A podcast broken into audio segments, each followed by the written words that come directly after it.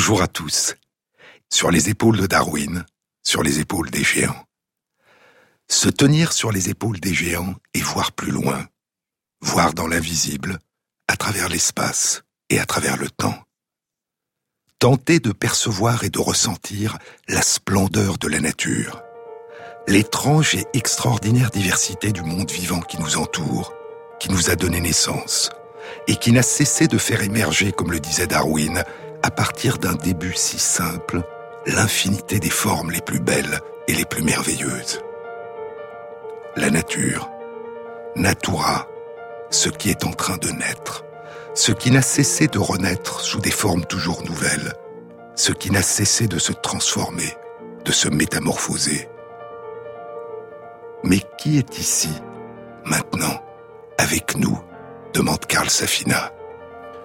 C'est dans un beau livre publié en 2015 et pas encore traduit en français, Beyond Words, What Animals Think and Feel.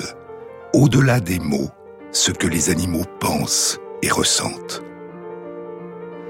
Karl Safina est titulaire de la chaire Nature et Humanité et professeur au Centre des sciences de la mer à l'université Stony Brook, dans l'État de New York. Qui a été ici, avec nous, durant notre existence Cette question nourrit une remémoration continuelle, un souhait de ne jamais oublier. Qui est ici, maintenant, avec nous? Il parle des animaux, des grands mammifères, des éléphants au Kenya, des loups dans le parc national de Yellowstone dans le Wyoming, des orques et des dauphins dans l'océan Pacifique. Nous ne connaissons d'eux, dit-il, la surface. La vraie plénitude de leur vie nous demeure un mystère. Et pourtant, et pourtant nous avons tant en commun. Des racines communes, un lien peut-être négligé. Nous sommes tellement semblables sous la peau. Quatre membres, des os, les mêmes organes, les mêmes origines, et tant d'histoires partagées. Et entre la première inspiration et le dernier soupir, nous nous engageons dans une quête commune, vivre, élever nos jeunes, survivre au danger, trouver une place dans le monde, faire ce qu'il faut du mieux que nous en sommes capables pour ressentir pleinement le mystère et la chance que nous avons de vivre. En exergue, Karl Safina a placé deux extraits de livres qui célèbre la splendeur et la plénitude des animaux qui nous entourent. Le premier avait été publié en 1869.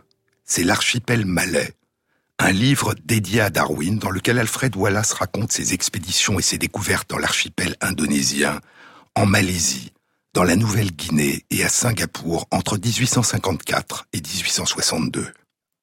Wallace, qui avait élaboré en 1858 dans les îles Moluques, dans l'archipel indonésien, durant des accès de fièvre et de frissons provoqués par une crise de paludisme, une théorie de l'évolution du vivant semblable à celle que Darwin avait élaborée et gardée secrète durant vingt ans. J'ai pensé, dit Wallace dans l'archipel malais, j'ai pensé aux longs âges du passé, durant lesquels les générations successives de ces êtres de beauté ont vécu leur existence. En l'absence de tout regard humain pour contempler leur éclat, en apparence, un tel gâchis de beauté. Mais les êtres vivants n'ont pas été faits à l'intention de l'homme. Leur bonheur et leur joie, leurs amours et leur haine, leur lutte pour l'existence et leur vie n'ont de relation qu'avec leur bien-être et leur perpétuation. Le deuxième extrait est un passage d'un livre qui a été publié 60 ans plus tard, en 1928, The Outermost House, la maison la plus lointaine de Henry Beston, un écrivain naturaliste, observateur et poète de la nature. Nous considérons les animaux avec condescendance pour leur incomplétude, pour leur destin tragique d'être tellement en dessous de nous. Et en cela nous nous trompons. Nous nous trompons grandement, dit Beston. Car l'animal ne doit pas être comparé à l'homme.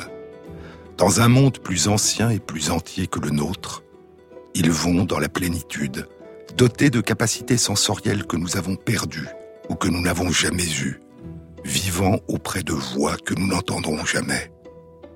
Ils ne sont pas des frères, ils ne sont pas des subordonnés. Ils sont d'autres nations, prises avec nous dans le filet de la vie et du temps, prisonnières comme nous de la splendeur et des travaux de la terre.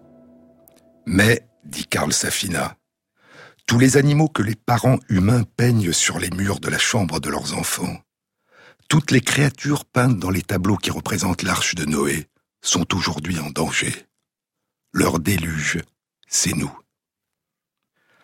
Ce monde vivant, étrange et merveilleux qui nous entoure, qui nous inclut et dont nous dépendons, ce monde vivant que nos modes de vie menacent et dont ils font disparaître des pans entiers, nous le connaissons encore si mal, si peu.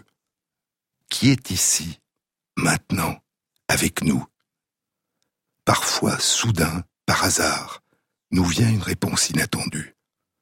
Et nous nous découvrons alors des voisins, de lointains cousins, qui nous étaient jusque-là demeurés inconnus. Une toute petite grenouille de 2 cm et demi de long qui vit dans une forêt tropicale au pied des montagnes de Talamanca au Costa Rica. En février 2015, une étude publiée dans Zootaxa décrit cette petite grenouille d'une espèce jusqu'alors inconnue. Sa couleur citron vert, sa tête et ses yeux blancs globuleux avec leurs pupilles noires horizontales font d'elle le sosie de Kermit the Frog, Kermit la grenouille des Muppets. Cette ressemblance l'a rendue tellement populaire dans la presse et sur les réseaux sociaux qu'elle a été surnommée la grenouille Kermit.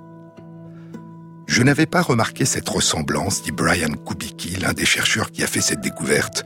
Je suis content que cette espèce ait été l'objet d'autant d'attention dans le monde, car cette attention contribue à faire connaître les étonnants amphibiens qui vivent au Costa Rica et à faire comprendre la nécessité qu'il y a de continuer à explorer et à étudier les forêts tropicales de ce pays. C'est une grenouille Yalinobatrachium, batracien de verre en latin. Ces étranges grenouilles de verre, dont la peau et la paroi du ventre sont transparentes, laissant voir à l'intérieur les organes, le cœur, le foie, le tube digestif. Brian Kubicki a donné à cette petite grenouille le nom de Yalinobatrachium dianae, la grenouille de verre de Diane, en l'honneur de sa mère, Janet Diana Kubicki. La petite grenouille de Diane vit la nuit, dans la canopée, sur la cime des arbres. Et le chant de séduction des messieurs à la recherche d'une compagne est différent de tous les appels connus de grenouilles. C'est un long sifflement étrangement métallique qui ressemble à l'appel d'un insecte. Ce qui explique peut-être pourquoi cette toute petite grenouille était jusque-là passée inaperçue. En mars 2016, une autre petite grenouille, vert olive, d'une espèce jusqu'alors inconnue, est décrite dans une étude publiée dans PLOS ONE. Elle a été découverte non pas dans la nature, mais de manière inattendue en plein centre d'une ville. La ville de Dhaka, la capitale du Bangladesh, l'une des villes les plus peuplées du monde. Et la petite grenouille a été nommée Zakerana Dhaka. Mais certains des animaux dont nous découvrons soudain l'existence habitent des régions beaucoup plus mystérieuses, encore peu explorées, les océans, qui recouvrent plus des deux tiers de la surface de notre planète. Au mois d'août 2016, la découverte de deux espèces de poissons jusqu'alors inconnues est publiée dans PLOS ONE. Ils ont été pêchés dans l'océan Pacifique Sud, à moins de 500 mètres de profondeur. Les deux espèces ont été nommées Monacoa niger et Monacoa griseus. Monacoa niger a été pêché au large de l'archipel des îles Samoa, en Océanie, et Monacoa griseus au large de la Nouvelle-Zélande. Ils font partie de l'étrange famille des Opistoproctidae. Les poissons Monacoa niger et griseus, comme d'autres membres de cette famille, émettent de la lumière à partir d'un organe lumineux, un photophore. Leur photophore est situé à l'extrémité inférieure de leur tube digestif, dans leur derrière. C'est une ampoule rectale qui contient des bactéries bioluminescentes, Photobacterium phosphoreum. La lumière produite par ces bactéries diffuse à travers les écailles ventrales du poisson et se projette sous lui et la contraction ou la dilatation de son ampoule rectale lui permet de moduler la luminosité. Cette lumière que projette le ventre des Monacois Niger et Griseus leur permet de produire ce qu'on appelle une contre-illumination. La contre-illumination permet une forme particulière de camouflage dans les océans, un camouflage par la lumière. De quoi s'agit-il? La lumière du soleil durant la journée, la lumière de la lune durant la nuit, diffuse à travers la surface de l'eau, et ce faible faisceau de lumière va être interrompu par le dos du poisson monacois et les prédateurs qui parcourent les profondeurs guettent ces ombres qui se découpent au-dessus d'eux. Mais lorsque le Monacois émet lui-même de la lumière au-dessous de lui et module l'intensité de la lumière de telle manière qu'elle soit semblable à l'intensité de la lumière qui l'entoure, il ne projette plus d'ombre et il peut passer inaperçu des prédateurs qui chassent au-dessous de lui. Il est probable aussi que les poissons monacois utilisent leur photophore pour communiquer avec leurs semblables. La contraction de leur ampoule rectale leur permet de supprimer l'émission de lumière et ils peuvent ainsi réaliser une succession de flashs lumineux qu'ils semblent utiliser pour communiquer entre eux.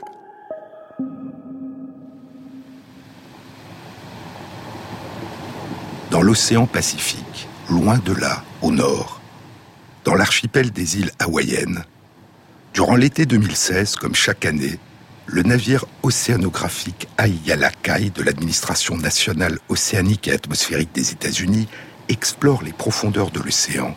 Dans ce qui était depuis 2006 le monument national marin des îles hawaïennes du Nord-Ouest, une réserve naturelle marine protégée d'une surface de 360 000 km et qui est devenue à la fin du mois d'août 2016 le monument national marin de Papaano-Mokwaki d'une surface de 1 510 000 km la plus grande réserve naturelle marine du monde, avec maintenant la réserve naturelle de la mer de Ross, d'une surface de 1 550 000 km dans la baie de Ross, sur la côte occidentale du continent antarctique, qui vient d'être créée à la fin du mois d'octobre 2016. Richard Pyle, du Bishop Museum à Honolulu, Hawaï, est à bord du navire océanographique Aiyalakai. Le 5 juin 2016, au cours d'une plongée à 90 mètres de profondeur au large de l'atoll Kouri, il découvre près d'un récif de corail un petit poisson de 6 cm de long, d'une espèce jusqu'alors inconnue. Il est de couleur rose, avec des bandes horizontales jaunes. Il est difficilement visible sur le fond rose du récif de corail. Il fait partie du genre Tossanoïde, qui contenait jusqu'alors deux espèces connues. Richard Pyle et ses collègues décrivent cette troisième espèce inconnue dans une étude publiée le 21 décembre 2016 dans Zookeys. Et ils lui donnent le nom de Tossanoïde Obama. Nous l'appelons Obama, écrivent-ils, en l'honneur de Barack Obama, le 44e président des États-Unis, en reconnaissance de ses efforts pour protéger et préserver l'environnement naturel en particulier par sa décision d'étendre la surface du monument national marin de Papaano-Mokwaki quelques semaines après la découverte de cette nouvelle espèce. Mais parfois, dans l'océan, les rencontres avec des animaux inconnus se font à des profondeurs beaucoup plus importantes. Dans un monde beaucoup plus mystérieux, le monde des abysses, à plus de 4000 mètres de profondeur.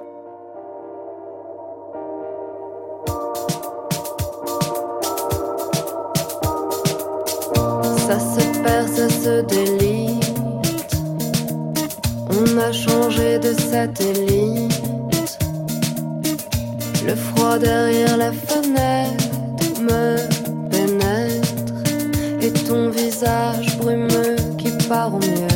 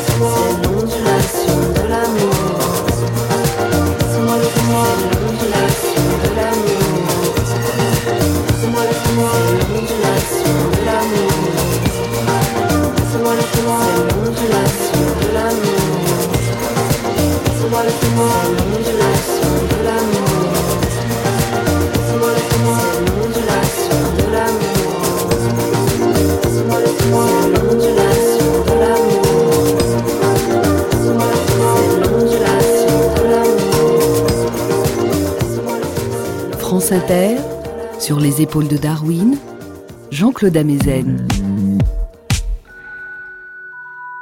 Le 27 février 2016, l'Oceanos Explorer, l'explorateur de l'océan, le navire océanographique de l'administration nationale océanique et atmosphérique des États-Unis, commence sa première saison d'exploration sous-marine de l'année.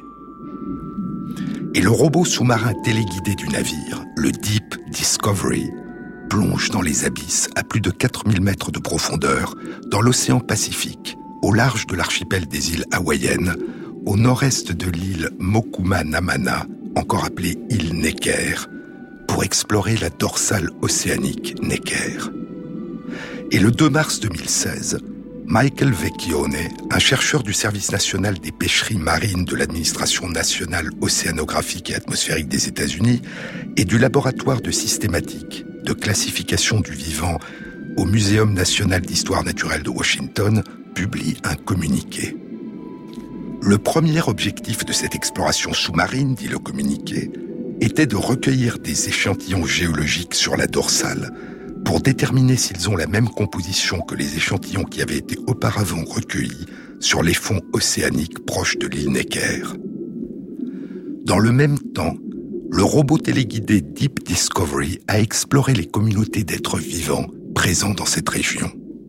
Et Deep Discovery a fait soudain une étrange rencontre.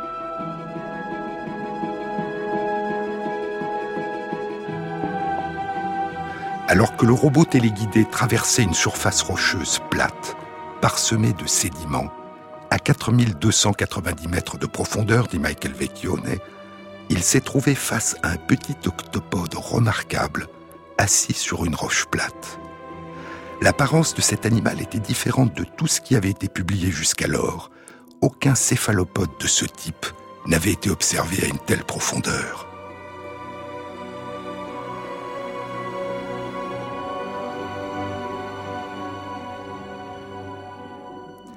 C'est un tout petit poulpe ou une toute petite pieuvre, un octopode huit pieds, du grec ancien octo, huit, et podos, pied. Il a une tête, deux yeux, un manteau et ses huit bras recouverts de centaines de ventouses. Le tout petit poulpe, son manteau à une longueur de 6 cm et demi, était posé sur une roche de basalte, plate, recouverte d'une fine couche de sédiments, sur le fond de l'océan, à 4290 mètres de profondeur.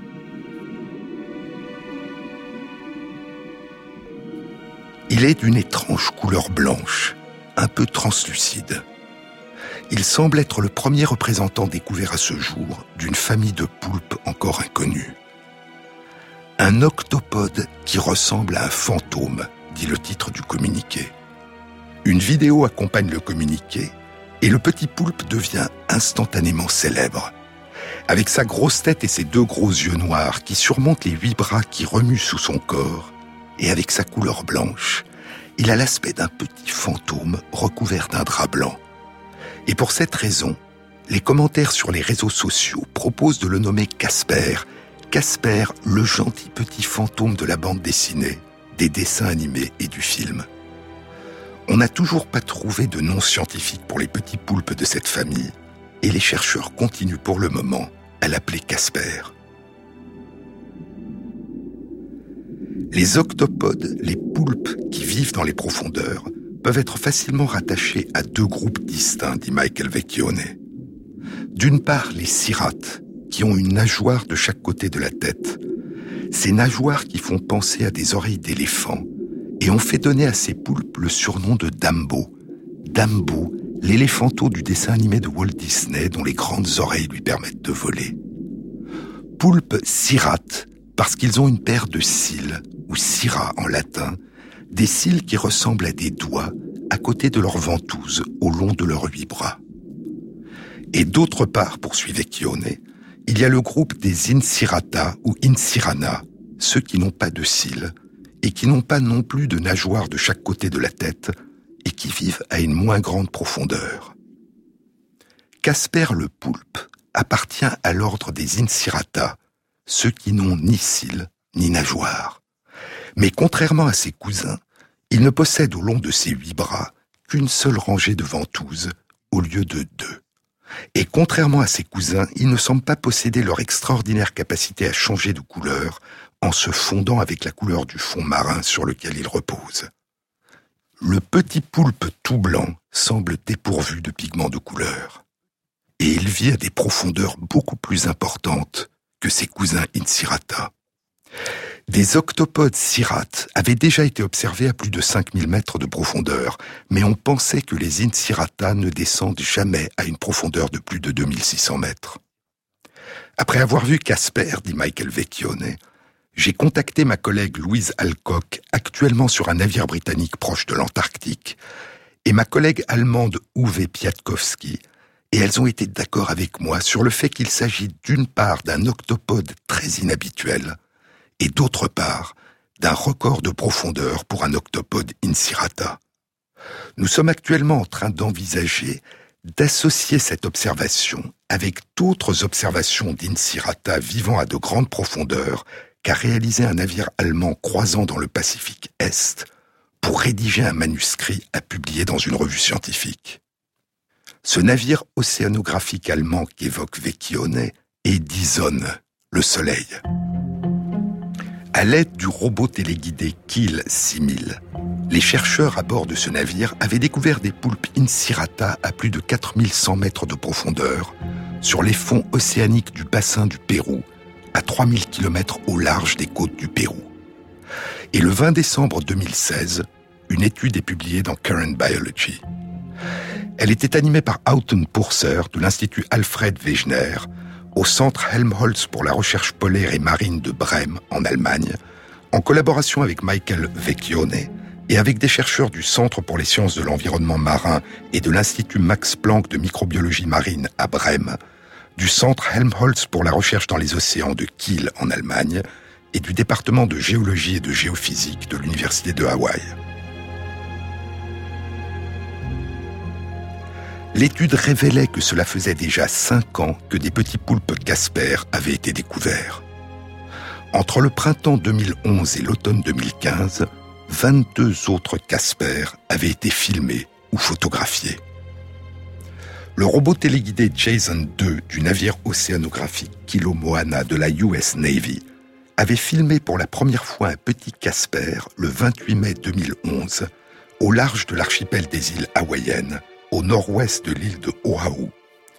Il était posé sur une roche dans la région de la dorsale océanique Kaena, à un peu plus de 3100 mètres de profondeur. Et quatre ans plus tard, durant un mois, entre le 31 août 2015 et le 27 septembre 2015, le robot téléguidé Kiel 6000 du navire océanographique allemand Dison avait filmé ou photographié 21 autres petits Casper dans le bassin du Pérou tous posés sur les fonds océaniques à plus de 4100 mètres de profondeur. Ils étaient presque tous d'une taille inférieure à celle du Casper découvert et décrit en 2016, et le plus petit avait une longueur de 2 cm seulement.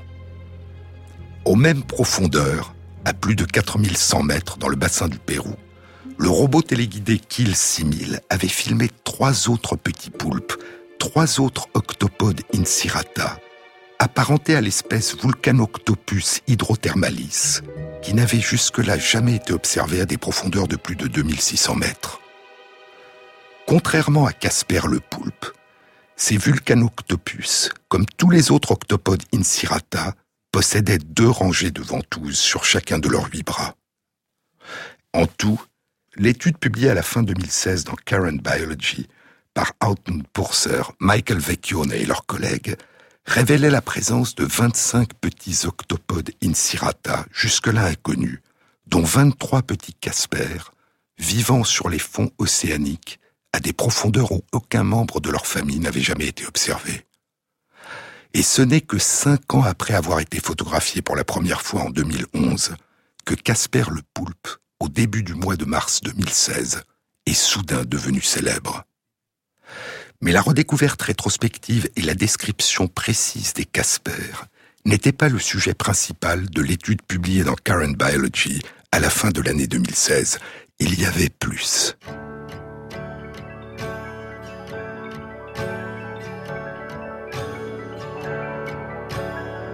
Sur les épaules de Darwin, sur France Inter.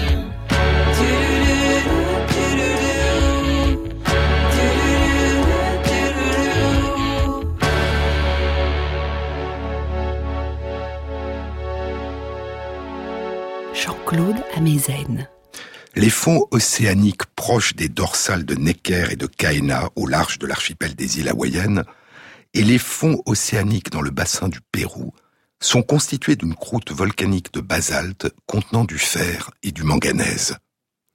Et ces fonds océaniques sont parsemés de nodules de manganèse, qu'on appelle aussi des nodules polymétalliques, et qui sont formés de cercles concentriques d'hydroxyde de fer et de manganèse autour d'un noyau.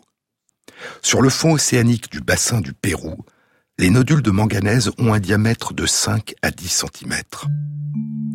Il y a en moyenne un peu plus de 5 nodules de manganèse par mètre carré et à certains endroits jusqu'à 32 nodules par mètre carré.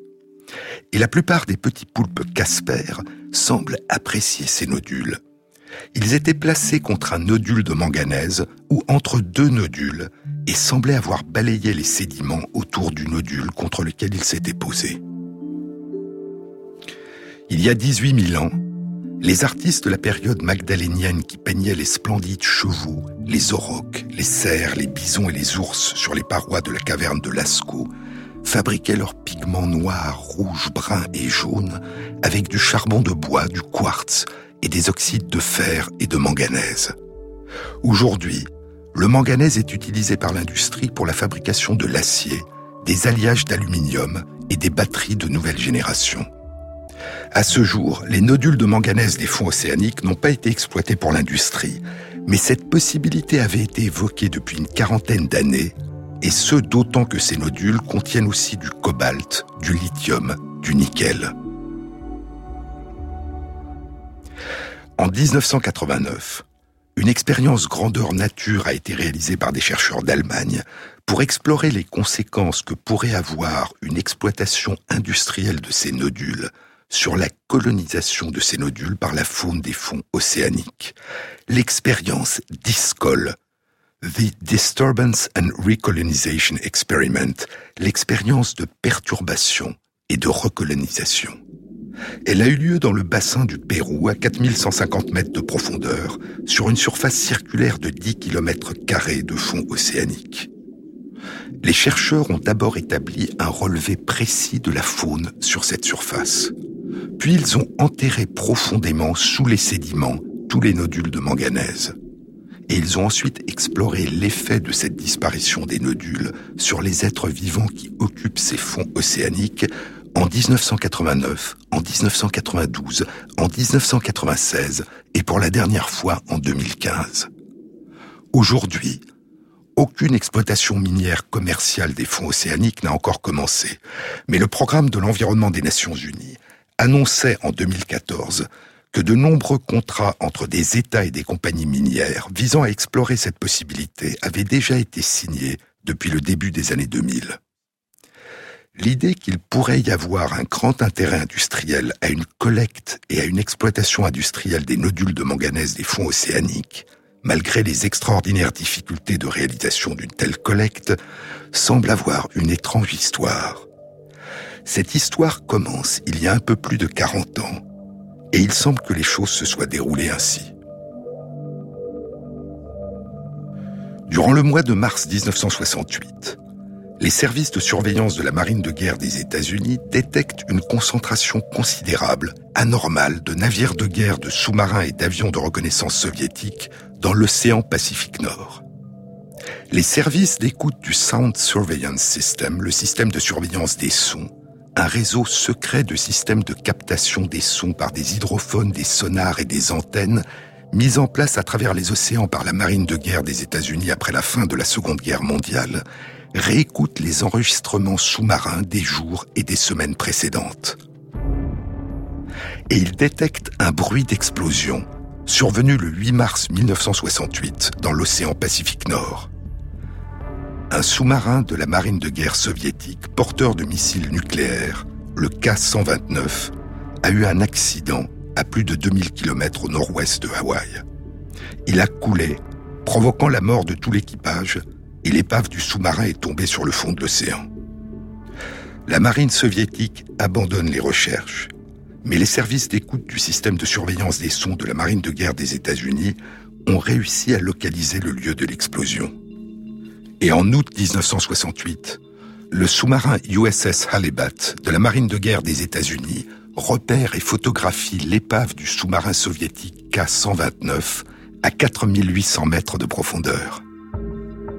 Le président des États-Unis, Richard Nixon, approuve alors un projet ultra secret élaboré par la CIA.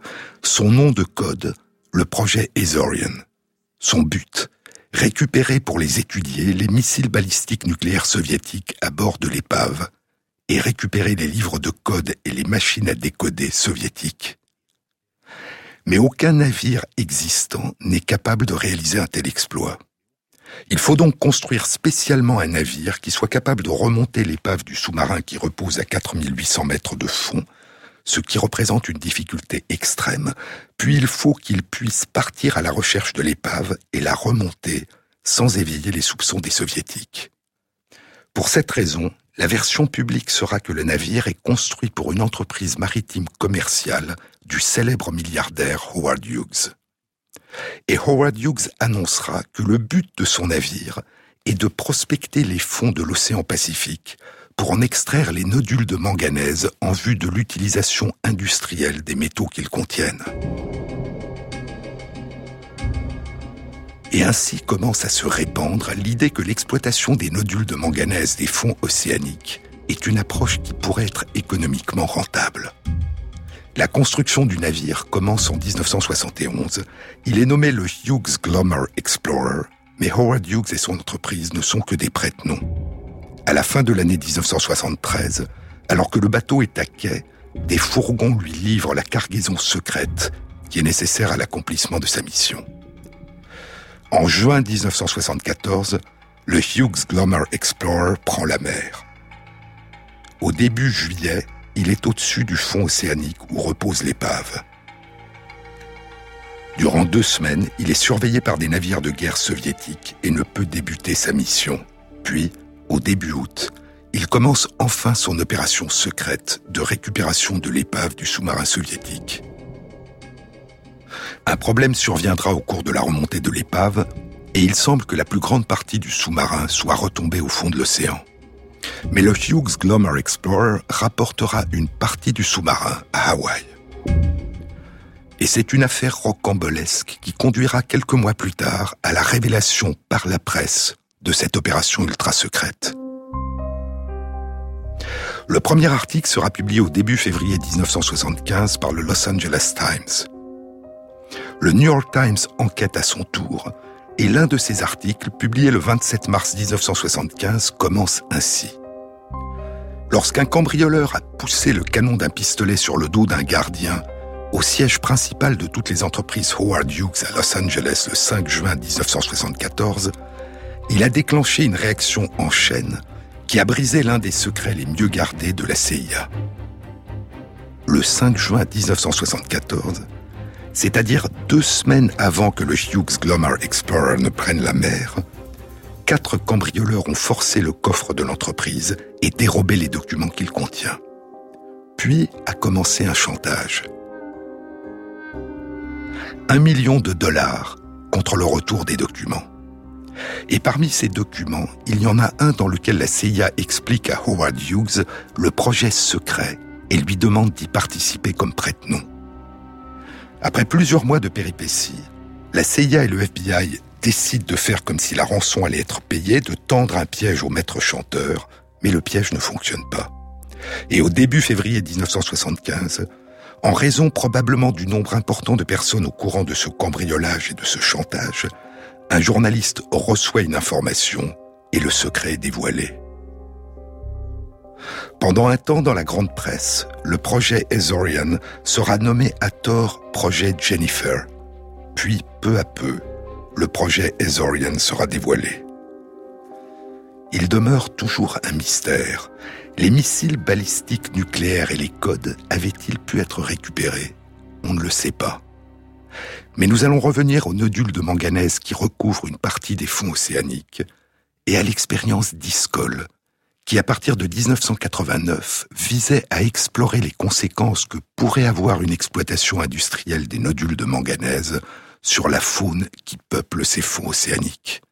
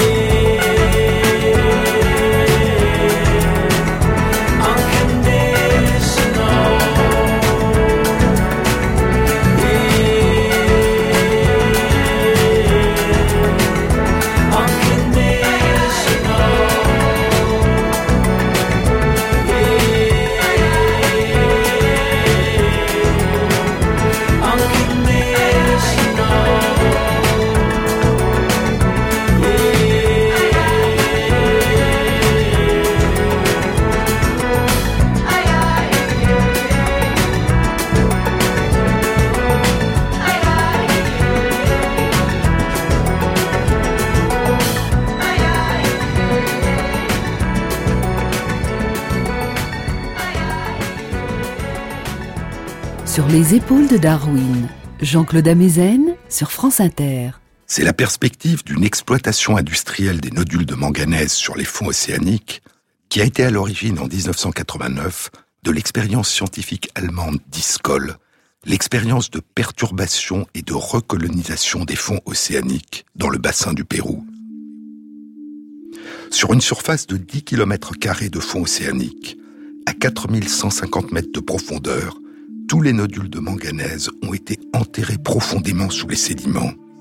Et durant les premières années qui ont suivi, il y a eu une disparition quasi complète de la faune dans cette région.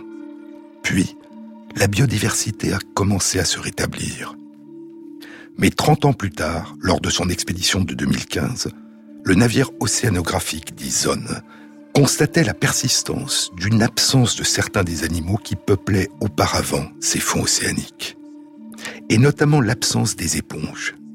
Les éponges se fixent à ces nodules par une tige et attirent autour d'elles et sur elles d'autres petits animaux marins. Et ainsi, la conclusion de l'expérience d'Iscol était qu'une exploitation minière des nodules de manganèse pourrait avoir des conséquences non négligeables sur les écosystèmes des fonds océaniques. Et c'est au cours de cette expédition de 2015 du navire océanographique Tyson que le robot sous-marin téléguidé Kill 6000 a photographié et filmé dans le bassin du Pérou à plus de 4100 mètres de profondeur, dans des zones qui n'avaient pas été perturbées par l'expérience d'Iscol, 21 des 23 petits poulpes Casper qui ont été décrits dans Current Biology par Autumn Porser et ses collègues à la fin de l'année 2016. Mais le sujet principal de l'étude était autre. Il concernait la description de deux petits poulpes, la tête en bas, suspendus au-dessus du fond océanique, en serrant chacun de leurs huit bras la tige d'une éponge morte qui était arrimée par l'une de ses extrémités à un nodule de manganèse. Sur la tige de l'éponge morte, sous les huit bras qui l'enserraient, et au-dessus du manteau du petit poulpe suspendu, la tête en bas, il y avait les œufs du petit poulpe fixés à la tige. Il, ou plutôt elle, car il s'agissait de maman poulpe, couvait ses œufs en les enveloppant de son corps. Chaque œuf avait un diamètre d'un peu plus de 2 cm et chaque maman poulpe couvait une trentaine d'œufs. Et ainsi, la présence des nodules de manganèse permet l'émergence d'un écosystème particulier. Des éponges qui s'ancrent au fond océanique en se fixant aux nodules par leurs tiges. Puis, quand les éponges meurent, leur tige qui persiste permet aux mamans Casper de s'y suspendre et de couver leurs œufs à distance du sol en les gardant dans leurs bras. Les mamans octopodes du groupe Incirata auquel appartient Casper le poulpe ne donnent naissance à des petits qu'une seule fois durant leur vie. Et durant cette période, elles font preuve d'un dévouement maternel extraordinaire et tragique. Elles couvent, protègent, ventilent et nettoient leurs œufs durant des semaines ou des mois, sans se nourrir, jusqu'à l'éclosion des petits. Puis elles meurent. Le père, lui, est mort avant la naissance des petits. Et ainsi, ces animaux dont des études récentes ont commencé à révéler l'intelligence et les surprenantes capacités mentales grandissent en l'absence de leurs parents. Combien de temps une maman octopode incirata peut-elle couver ses œufs sans se nourrir avant l'éclosion Il y a deux ans, en 2014, une étude publiée dans PLOS ONE apportait une réponse surprenante. L'étude avait été réalisée par Bruce Robinson de l'Institut de recherche de l'aquarium de la baie de Monterey en Californie et deux chercheurs du département de biologie de l'Université de Rhode Island et du département d'océanographie de l'Université de Hawaii aux États-Unis. Les chercheurs avaient étudié à l'aide d'un robot sous-marin téléguidé, à partir des navires Point Lobos puis Western Flyer, les navires de recherche de l'Institut de recherche de l'aquarium de la baie de Monterey, des mamans poulpes qui couvrent leurs œufs à des profondeurs beaucoup moins importantes que Casper, entre 1200 et 2000 mètres sous la surface de l'océan. Ce sont des octopodes incirata de l'espèce Graneledon boreopacifica. Elles déposent leurs œufs sur la paroi verticale d'une roche et les couvent en veillant sur eux durant des mois. Bruce Robinson et ses collègues avaient repéré depuis plusieurs années une paroi rocheuse à 1397 mètres de profondeur dans le canyon sous-marin de Monterey, au large de la Californie, contre laquelle plusieurs mamans Graneledon boréo-pacifica successivement avaient fixé leurs œufs à un mètre au-dessus du fond de l'océan et les avaient couvés. Ils avaient observé une maman qui avait couvé ses œufs durant huit mois et une autre qui les avait couvés durant 22 mois, près de deux ans. Deux ans passés à monter la garde devant ses œufs, à les protéger, apparemment sans se nourrir. Mais il ne savait pas quand la maman avait commencé à couver, ni quand elle avait fini. Plus tard, en avril 2007, ils observent une poulpe seule qui avance doucement sur le sol en direction de la paroi. Son manteau a 21 cm de longueur, une taille plus de trois fois plus importante que celle du plus grand des Casper le poulpe. 38 jours plus tard, en mai 2007, ils reconnaissent la même poulpe à une cicatrice bien visible sur certains de ses bras. C'est une maman poulpe et elle est en train de couver ses œufs au long de la paroi du rocher. Pour la première fois, ils savent à un mois près la date à laquelle une maman poulpe a commencé à couver. Et ils vont revenir 18 fois au total pour tenter de déterminer la durée de cette couvaison. À chaque fois, le robot sous-marin téléguidé observe la même maman, accrochée à la paroi, ses huit bras repliés, enveloppant ses œufs. Et le fait que les œufs sont plus gros à chaque visite indique que ce sont les mêmes œufs que la mère est toujours en train de couver.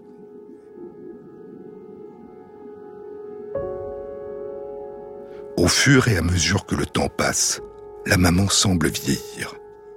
Au début, quand les chercheurs l'ont aperçue pour la première fois, son manteau était de couleur violet mauve et d'une texture riche. Puis son manteau a pâli, a perdu sa couleur, est devenu blanc. La taille de la maman diminue, la peau de son manteau perd de sa texture et se relâche. Ses bras perdent leur pigmentation, ses yeux deviennent troubles. Au quarantième mois, c'est-à-dire près de trois ans et demi après avoir commencé à couver, les silhouettes des petits poulpes sont déjà visibles à l'intérieur des œufs. À la 17e visite, en septembre 2011, cela fait 53 mois, c'est-à-dire près de 4 ans et demi, que la maman poulpe veille sur ses œufs. Encore un mois, et en octobre 2011, elle n'est plus là. Il ne reste sur la paroi rocheuse que les vestiges des capsules vides des œufs les petits poulpes sont sortis de leurs œufs et sont partis. Quatre ans et demi.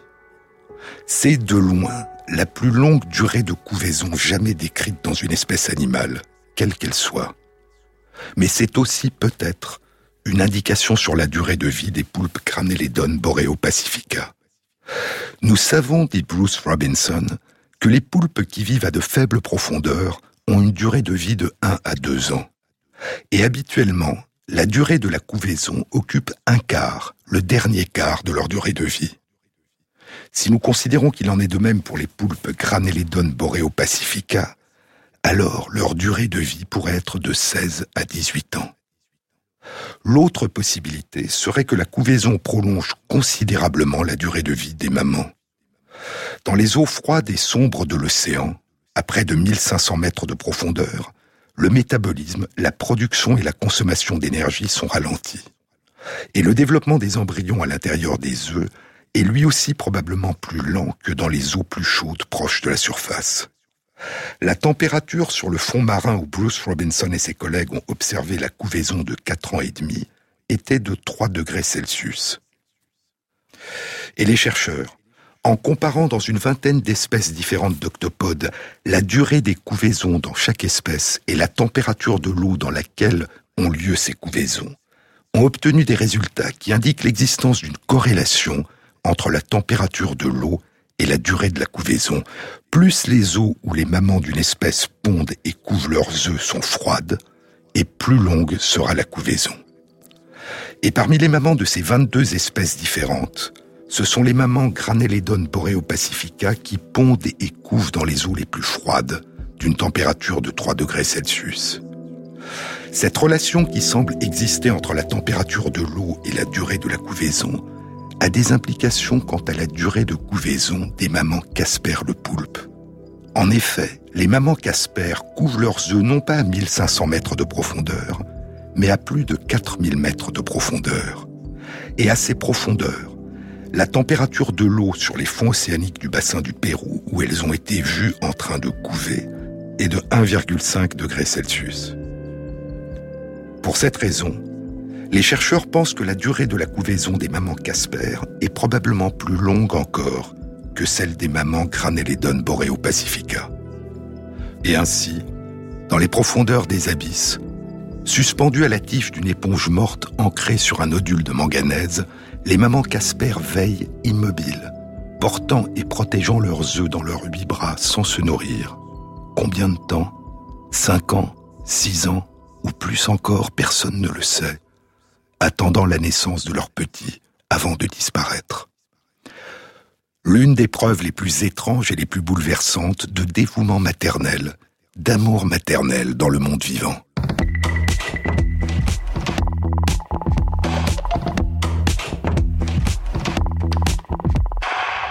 Cette émission a été réalisée par Christophe Imbert avec à la prise de son Philippe Duclos, au mixage Rémi Quincet et Jean-Baptiste Audibert pour le choix des chansons. Et merci à Christophe Magère qui intègre sur la page de l'émission, sur le site franceinter.fr, les références aux articles scientifiques et aux livres dont je vous ai parlé. Bon week-end à tous. À samedi prochain. Merci à vous Jean-Claude Mézen. Dans le cadre des émissions d'été, il s'agissait d'une nouvelle diffusion du 7 janvier 2017 et dans quelques instants découverte d'une série estivale des radios francophones publiques sur Bernard Lavillier, ainsi que l'homme vit. Bel été avec nous sur France Inter.